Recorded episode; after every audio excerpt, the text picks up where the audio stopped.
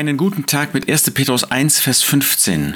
Wie der, der euch berufen hat, heilig ist, seid auch ihr heilig in allem Wandel.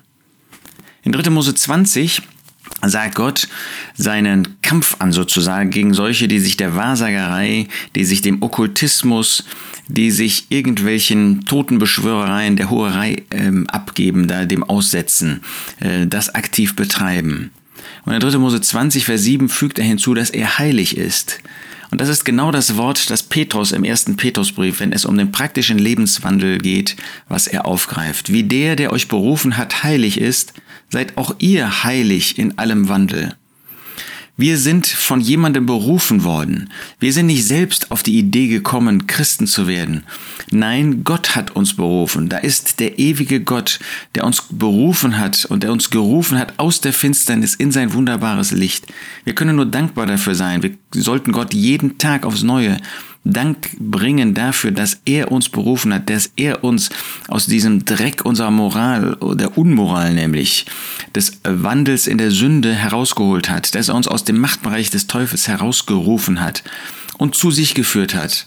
Aber er hat das getan, was heißt aber? Er hat das getan als jemand, der heilig ist, er ist nicht nur vollkommen, sondern er hasst die Sünde und er liebt die Gemeinschaft mit denen, die reinen Herzens sind.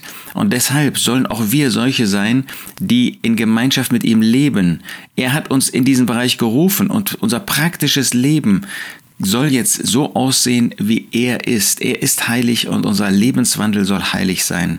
Wir haben eine neue Natur geschenkt bekommen. Wir haben neues Leben bekommen. Wir haben ewiges Leben. Und dieses ewige Leben ist ein heiliges Leben. Und das soll jetzt praktischerweise in meinem Leben auch sichtbar sein. Ich soll Nein sagen zur Sünde. Ich soll Nein sagen zu allem, was im Widerspruch steht zu Gott. Und darf mich an dem erfreuen, was Gott von sich offenbart hat als Licht und Liebe. Darf Gemeinschaft mit ihm pflegen. Darf das Gespräch mit ihm suchen. Darf mein Ohr ihm leihen, wenn ich das so ausdrücken darf, indem ich sein Wort lese? Ist das der Charakter meines Lebens, dass ich Freude habe an der Gemeinschaft mit denen, die ihm nachfolgen, die ihm hingegeben leben und dass ich mich abwende von denen, die Nein sagen zu einem Leben mit Christus? Nicht, dass wir den Ungläubigen nicht die gute Botschaft weitersagen sollen, aber gemeinsame Sache können wir nicht mit ihnen machen. Wie der, der euch berufen hat, heilig ist, seid auch ihr heilig in allem Wandel.